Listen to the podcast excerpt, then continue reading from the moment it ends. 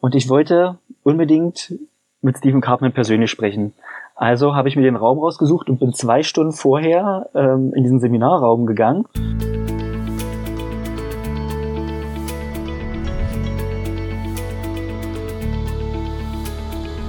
Transaktionsanalyse fürs Ohr.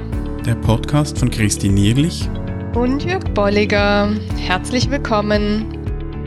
In der heutigen Episode haben wir Steffen Rebricht zu Gast. Wir unterhalten uns mit ihm nicht nur über das Dramadreieck, du erfährst auch noch, was Bienen mit der Transaktionsanalyse gemeinsam haben. Herzlich willkommen. Ja, guten Morgen. Zu unserer 41. Episode. Und es ist eine Premiere. Wir haben nämlich einen ersten Interviewgast bei uns. Genau, wir haben den Steffen dazugeschaltet von Bali und freuen uns sehr. Hallo. Hallo Steffen, herzlich willkommen in unserer Show. Vielen Dank. In unserem Podcast.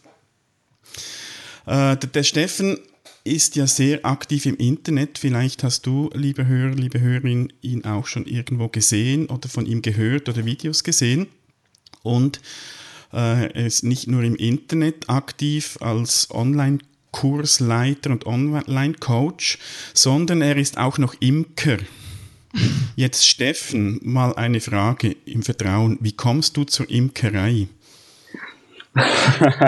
Erstmal vielen Dank, dass ich ähm, bei euch im Interview sein darf. Da freue ich mich sehr. Und zur Imkerei ähm, bin ich äh, tatsächlich über einen Freund gekommen, ähm, einen Schaman, der, der die Imkerei betreibt, um das größere Ganze zu verstehen, also die Zusammenhänge in der, in der Natur vor allen Dingen. Und das habe ich mir drei, vier Jahre angeguckt und dann habe ich mir irgendwann gesagt, na, wenn ich jetzt nicht mache, wann dann? Und dann habe ich mich zum Imkerkurs in Berlin angemeldet und habe meine Bienen auf dem Balkon zum Imkern in Berlin und ernte da jedes Jahr anständig Honig. Und, und was machst du, wenn du in Bali bist mit den Bienen? Ja, dann passt mein Imkerpate auf die Bienen auf. Ah, super. Das heißt aber, da muss sich einer wirklich auch auskennen, ne? weil ich würde das jetzt nicht von dir übernehmen wollen, da auf den Balkon zu gehen. Bietet sich auf jeden Fall an, dass das äh, ein erfahrener Imker denn übernimmt. Und ja, deswegen vertraue ich da auch meinem Imkerpaten, also derjenige, der mir das beigebracht hat. Und mhm. der betreut jetzt meine Bienen gerade, während ich auf Reisen bin. Okay. Gibt es, gibt es irgendwelche Parallelen von Bienen oder Imkerei zur TA? Ja, natürlich gibt es Parallelen. Zum Beispiel, dass die Bienen drei, drei Ringe auf dem, auf dem Hinterleib haben. Ah ja, das sind drei. ich behaupte es einfach mal.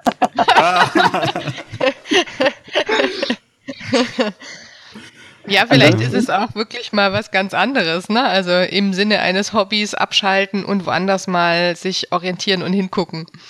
Ja, ansonsten lerne ich aber auch von den Bienen, wenn ich mir, also äh, in meinem ersten Imkerjahr war es für mich interessant, ähm, Honig zu ernten. Und ich merkte, ab dem zweiten änderte sich das ähm, ganz entscheidend, nämlich, dass ich eigentlich viel mehr vor dem Flugloch saß und mir die Bienen anschaute, wie die mit sich selbst interagieren. Und wenn man die Bienen, also wenn man mit den Bienen arbeitet, also die ein bisschen nach ihrer Natur hält, dann ist ein Bienenvolk sehr friedlich und arbeitet oder ist sehr gut mit sich selbst sag ich jetzt mal, im Reihen. Und da, da sehe ich halt auch die Parallele zur Transaktionsanalyse. Wenn ich selber mit mir gut bin, dann, läuft die ganze Sache auch sehr rund bei mir. Das ist so, mhm. diesen, diesen Vergleich kann ich da sehr gut ziehen und beobachte okay. mich dadurch, indem ich auch die Bienen beobachte. Mhm. Mhm. Das gibt mir gleich das Stichwort für eine nächste Frage. Du schreibst auf deiner Webseite, ich bin der festen Überzeugung, dass ein Mensch zuerst fortgeschritten in der Klärung seiner eigenen Tiefen sein sollte, bevor er sich mit denen von anderen befasst. Weshalb weißt du, dass du dich oder dass du deine eigenen Tiefen genügend geklärt hast?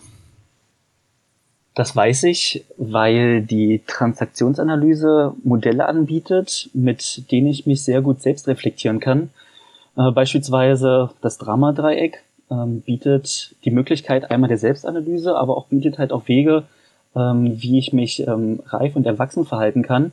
Und jedes Mal, wenn ich mich innerhalb des Dramadreiecks, beim, also mich selbst erwische, dann weiß ich, ah, okay, hier gibt's vielleicht noch eine Arbeit zu tun und diese, diese Arbeit, diese, diese, diese Klärung ähm, ist meiner Meinung nach jetzt zu einem, zu einem Prozentsatz fortgeschritten, wo ich ähm, mir selbst zutraue, halt auch mit anderen zu arbeiten. Und das spiegelt mir meine Umwelt auch zurück. Okay, ja, das heißt, du hast schon ein bisschen was von dir und deiner persönlichen Tiefe und deiner, deinem Vorgehen erzählt. Ähm, jetzt sind wir vielleicht auch schon gleich beim Buch. Äh, wie hast du denn den Titel gewählt oder weshalb hast du dieses Buch geschrieben? Hm. Es gibt ja schon sehr viele TA-Bücher. ich habe den Titel so gewählt, dass jeder, der sich für Transaktionsanalyse interessiert, sofort weiß, worum es geht. Also das Buch heißt ja Transaktionsanalyse, das Drama-Dreieck in Aktion. Und mit diesem mhm. Titel möchte ich einfach deutlich machen, dass das Dramadreieck, oder dass das kein Theoriewerk ist, sondern dass das ein Buch für die Praxis ist. Das heißt, ich schreibe, die meisten Beispiele sind aus meinem eigenen Leben, die ich also selbst tatsächlich auch erlebt habe. Äh, natürlich anonymisiert. Und mhm. ähm, ich beschreibe da viele Wege, die ich selbst ähm, in der Praxis durchlaufen habe und die für mich auch tatsächlich funktioniert haben. Also für mich ist das ähm, das ist auch der Grund, weswegen ich das geschrieben habe. Für mich ist ein Hands-on-Buch mit vielen Beispielen, vielen Übungen. Es ist konkret und ähm, mir war es einfach ein Anliegen, das zu schreiben, auch letztendlich für mich, weil ich mich damit selbst auch nochmal reflektiert habe. Und mhm. das Feedback, was ich auf das Buch bekomme, ist, ähm, kann ich sagen, durchaus positiv.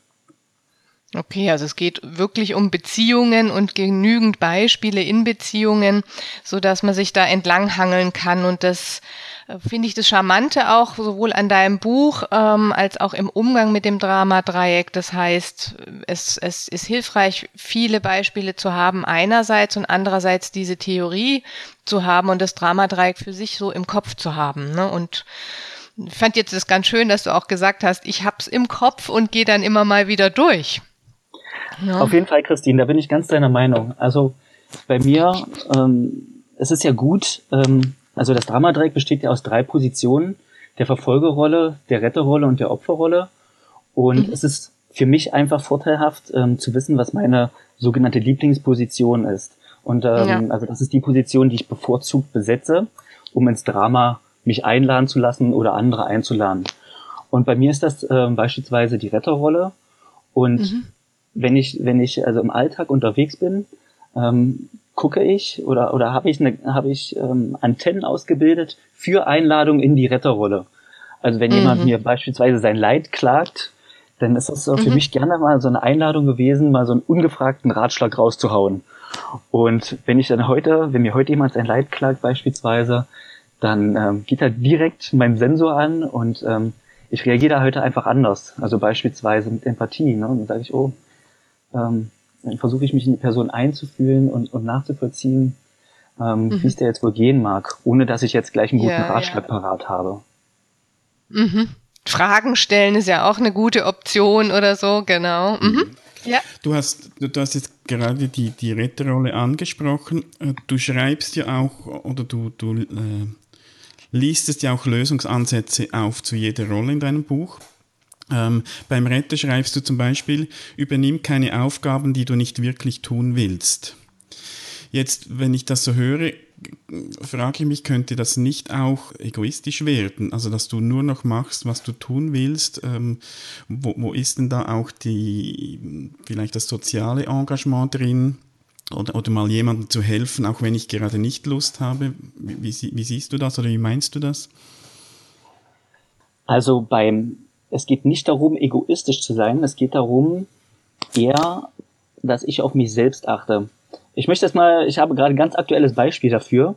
Ähm, beispielsweise plant, plant gerade ein Freund von mir ein achttägiges Ausbildungscamp, bei dem ich mich dazu bereit erklärt habe, einen Workshop über psychologische Spiele zu geben. Und also das ist sozusagen mein, mein, mein Entgegenkommen, was ich auch wirklich gerne mache. Und jetzt hat mich dieser Freund noch gefragt, ähm, ob ich ihm unterstütze beim Werbevideo drehen. Und da ich mich ja äh, durch den Online-Grundkurs Transaktionsanalyse auch ganz gut mit Video auskenne, ähm, ist das wieder für mich schon oder für mich schon wieder so eine Einladung, in den Retter zu gehen. Das heißt, eigentlich mich selbst auszubeuten oder, oder da besteht die Gefahr, dass ich mich selbst ausbeute, indem ich zu viel mache von dem, was ich eigentlich nicht mehr machen will. Und ähm, da eine gute, eine gute Balance zu finden zwischen dem, was bin ich bereit zu geben aus dem Überfluss heraus und wo gebe ich was ähm, und schade mir denn damit letztendlich selbst und meiner Energie. Diese Balance gilt es halt zu finden, nach meiner Meinung. Mhm.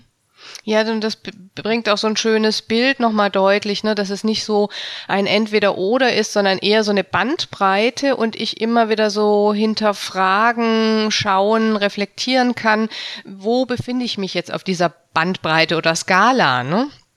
Und ist ja. es ein zu viel oder ist es eine so eine Mitte, die die auch rechts und links Platz hat und die ganz gut ist, ja? Ja. Und ich bin tatsächlich mhm. auch weiterhin hilfsbereit. Ähm, ich habe zum Beispiel auch mir eine, eine schöne Strategie zurechtgelegt. Ähm, das war, als ich noch in Berlin war, wenn mich Leute gefragt haben, ob sie sich mal ein Buch von mir leihen können. Und dann habe ich denen gesagt, ja klar, mache ich sehr gern. Ähm, schreib mir doch eine kleine SMS oder, oder eine WhatsApp und dann bringe ich dir es beim nächsten Mal mit. Und damit habe ich auch ein, ein Stück weit ähm, die Leute eingeladen, auch selber noch einen ganz kleinen Beitrag zu leisten, ähm, zu sehen, dass die auch wirklich äh, selbst engagiert sind und wenn ich dann beispielsweise keine, keine Mitteilung mehr bekommen habe, dann habe ich das Buch auch nicht mehr mitgebracht, weil ich habe mich häufig dann letztendlich darüber geärgert, dass ich dann halt das Buch mitschleppe und dann muss ich fragen, ja, wann kriege ich es denn wieder? Und dann muss ich da hinterherlaufen und das, das, das ging mir dann gegen Strich. Und äh, mit dieser Lösung, also dass ich selber noch einen kleinen, kleinen Beitrag dazu fordere, kann ich ähm, mich sehr gut aus dem Dramadreieck raushalten. Ah, interessant. Ja. Jetzt haben wir mal so einen Punkt für, für die Retterrolle rausgepickt. Da gibt es im Buch noch mehr. Wir möchten ja noch nicht alles verraten, dass du, liebe Hörer oder liebe Hörerin, das Buch vielleicht dir auch mal noch aneignest. Steckt wirklich viel Gutes drin. Aber gehen wir mal noch zu den anderen Rollen. Was hast du für einen Geheimtipp für Leute, die die Opferrolle bevorzugen? Die Opferrolle ist ja letztendlich äh, eine Rolle mit einer scheinbaren Unterlegenheit. Und ich sage mit Absicht scheinbar, weil Menschen, die andere aus der Opferrolle ins Dramadreieck einladen, schaffen es erstaunlich häufig, ähm, dann eine der sogenannten scheinbar überlegenen Rollen einzunehmen, also sprich die Retter- oder die Verfolgerrolle. Und was ich, ähm, was ich ähm, Menschen, die, die die Opferrolle gerne einnehmen, empfehlen kann, wäre das Thema Selbstverantwortung. Was ich ähm, zum Beispiel gerne mache, ist mir zu überlegen, wenn ich also etwas erreichen möchte, was ist der höchste Preis, den ich bereit bin zu zahlen? Weil häufig haben äh, Menschen in der Opferrolle Angst, äh, Entscheidungen zu treffen und, einen, und was falsch zu machen beispielsweise. Indem, die, indem sich Menschen in der Opferrolle überlegen, welchen, was ist zum Beispiel das Schlimmste, was passieren könnte und bin ich bereit, das vielleicht auch zu tragen, ähm, vielleicht auch mal experimentell einfach, also um das sich mal auszuprobieren, ähm, könnten die, ähm, diese Menschen halt eine Entscheidung treffen und ähm, sich selbstwirksam erleben. Das wäre vielleicht eine Sache, die ähm, für Menschen in der Opferposition sehr, sehr aufschlussreich sein könnte, wo sie dann vielleicht eine neue Erfahrung machen könnten, die ihnen sehr viel, die sie sehr viel weiterbringt im Leben vielleicht. Mhm. Ja, interessant. V vielleicht äh, gleich hier auch ein Aufruf an, an, an dich, liebe Hörerinnen, liebe Hörer. Wir haben die Möglichkeit, äh, ja, Kommentare zu schreiben oder du hast die Möglichkeit. Und da wäre es mal spannend zu hören, äh, so wie du mit deiner Lieblingsrolle umgehst. Du hast jetzt von, von Steffen mal einen Hinweis erhalten. Vielleicht hast du noch andere Strategien. Schreib doch die mal rein. Und dann können wir mal schauen, was da alles zusammenkommt. Ich gebe auch gern noch einen. Mhm, ja, ja, gut. Entschuldigung, ja. Also ich gebe auch gern äh, noch, noch eine, eine schöne Sache, die, ähm, die vielen hilft, ist, äh, sich selbst eine Prüffrage zu stellen. Zum Beispiel, wie würde ich das Problem angehen, wenn ich jetzt alleine wäre? Und ähm, oder wie würde jemand das Problem angehen, der das, der die Lösung des Problems kennen würde und danach handeln? Mhm. Das wäre auch noch eine Möglichkeit, sozusagen die Wirk Selbstwirksamkeitskräfte zu aktivieren. Mhm. Das finde ich schön, das hatte ich jetzt gerade nämlich auch so in Gedanken, dieses wirklich Verantwortung nicht nur fürs Handeln, sondern auch schon mal für den Schritt davor, für die Gedanken zu übernehmen, ne? weil dieses Opfer, diese Opferhaltung kommt dann häufig auch aus ähm, Gedanken, die schon vorweggegangen sind, so, oh, ich schaff's nicht, ich kann's nicht oder die anderen können es ja viel besser, ne? Das äh, finde ich auch nochmal ganz spannend. Und ich finde auch spannend, dass dieses Dramadreieck wirklich auf diesem Opfer steht, Ja, also es ist ja ein Umge also es ist ja ein Achtungszeichen, kann man auch sagen. Und dass es diese Dynamik erst über diese Opferrolle wirklich auch bekommt. Mhm. Ja. Jetzt fragen wir dich aber gleich mal weiter für den Verfolger. Was gibt's da für Strategien? Wir wollen ja niemanden benachteiligen. Genau. Für Verfolger glaube ich, dass es sehr hilfreich sein kann, innere Verurteilung zunächst zurückzustellen, also die gedanklichen Verurteilungen zurückzustellen und zu fragen, sich selbst zu fragen, wie würde ich ähm, handeln, wenn ich die gleiche Geschichte wie der Mensch hätte, den ich jetzt eigentlich verurteilen möchte. Und meine Erfahrung ist dahingehend, weil ich ähm, kenne mich auch ganz gut aus der Verfolgerrolle, dass ich dann ähm, häufig kleinlaut geworden bin. Also für mich persönlich war es wirklich die schwerste Aufgabe, ähm, mich aus der Verfolgerrolle auch rauszuhalten, weil ähm, diese, diese Position ist eine ganz offensichtlich überlegene Position. Also man, man, man stellt sich oder ich habe mich dann auch wirklich über Leute gestellt und sage, ja, ich kann das besser beispielsweise. Mhm. Und was, was es für Verfolger, glaube ich, braucht, ist es, ähm, sich gesund zu schrumpfen und zu schauen, wie kann ich denn auf Augenhöhe mit dem Menschen mir gegenüberkommen? Und da ist diese Frage, okay, wie würde ich dann handeln, wenn ich die gleiche Geschichte, die gleichen Erfahrungen hätte, wie ähm, der Mensch, der vor mir ist und den ich gerade zu verurteilen suche? Mhm. Ja, und, oder sowas auch wie, wahrscheinlich hat man dann so diese Idee von, wieso hast du nicht oder wieso, hat, wieso macht der das nicht, ne? Eher auch nochmal die Frage anders zu formulieren und zu sagen, wie kam es dazu oder wieso hast du dich dafür entschieden? Ähm, ich glaube, da, da ist auch nochmal ein ganz interessanter Punkt, ne? Mhm. Und wir haben jetzt zu jeder Rolle auch mal so ein, eine mögliche Variante gehört, wie man damit umgehen kann oder eben nicht einsteigen kann. Du schreibst, ich zitiere nochmals aus deinem Buch weiter vorne, für die Gestaltung von langfristig ausgeglichenen und freudvollen Beziehungen halte ich es für sehr erstrebenswert, sich ein Menschenbild anzueignen, welches dem Selbst sowie dem Mitmenschen einen positiven Wert zuspricht. Also ich bin okay, du bist okay. Ich denke, da, da, da wenn das gelingt, dann sind wir schon raus aus dem Drama-Dreieck. Die Frage, Steffen, an dich. Äh, hast du ein Beispiel aus deinem Leben, wo dir das gelungen ist, gerade auch in einer Konfliktsituation oder in einer anderen schwierigen Situation? Weil dort ähm, steht man ja dann oftmals an. Hast, hast du da irgendein Beispiel? Na klar habe ich da ein Beispiel. Ich kann ähm, direkt das Beispiel nehmen von dem Freund, der dieses Ausbildungsprogramm oder dieses Ausbildungscamp plant. Wenn ich da beispielsweise meine, meine Expertise für das Video direkt und ungefragt zur Verfügung stelle, dann habe ich ja beispielsweise die Vorannahme, dass ich es besser weiß oder besser kann als, als derjenige. Und indem ich mich auch aktiv zurückhalte und ähm, mein, meine, meine Einstellung dazu ändere, nämlich beispielsweise in, wenn, wenn mein Freund Hilfe braucht, dann wird er vielleicht nochmal ähm, fragen, und ihm das auch wirklich zutraue, dass er auch alleine beispielsweise das Video erstellen kann, dieses Werbevideo, da bleibe ich zum Beispiel in einer Plus-Plus-Haltung. Mhm. Und, und, und wie gelingt dir das, ähm, das? Das braucht ja auch das, das bewusste Erkennen, dass du in Gefahr stehst, äh, aus dieser Plus-Plus-Haltung rauszugehen. Ähm, wie, wie, erkennst du das oder wie, wie gelingt dir das dann in der Situation selbst, das zu wahrzunehmen? Ich merke den Sog ungefragt Tipps geben zu wollen. Und an dieser Stelle setzt automatisch inzwischen, er setzt wirklich automatisch ähm, dieses, dieses Dramadreieck ein.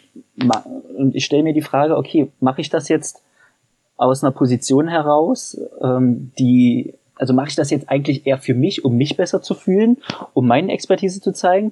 Oder, oder ähm, kann ich auch, kann ich das auch zurückstellen oder kann ich das, kann ich auch den anderen so sein lassen, jetzt wie er ist, auch wenn ich es vielleicht anders machen würde? Also da, da merke ich, ich merke so, so, so einen Sog, jetzt aktiv werden zu wollen. Und diese, dieses Aktivwerden, das, das, das überprüfe ich immer noch mal.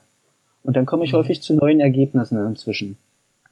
Also dieses ähm, Unterscheiden zwischen Muster, ne, was würde ich denn normalerweise im Sinne eines Soges machen oder habe ich auch andere Möglichkeiten und dass ich diese anderen Möglichkeiten jetzt oder sagst du, ne, ich habe inzwischen andere Möglichkeiten, ich habe eine größere Bandbreite an Handlungsmöglichkeiten und dass du die abprüfst und überprüfst. Mhm. Ja, genau. Indem ich, sobald ich, sobald ich aktiv werden will, ähm, da, da, dann gibt es dieses, ähm, dieses äh, Konzept aus der Alexander-Technik, das nennt sich Inhibieren, also halte ich an, was ich eigentlich mhm. machen will und frage mich selbst nochmal, weswegen will ich das jetzt eigentlich machen und, mhm. ähm, und vergleiche das mit meinem, mit meinen inneren ähm, Referenzkonzepten der Transaktionsanalyse. Wenn ich das jetzt mache, wie wird sich das auswirken? Und mhm. ähm, das, das hilft mir eigentlich sehr viel zu inhibieren, also anzuhalten, zu gucken, okay, was ist denn jetzt richtig ähm, und dann ähm, das Richtige zu machen, statt, statt das gefühlt Richtige zu machen. Mhm.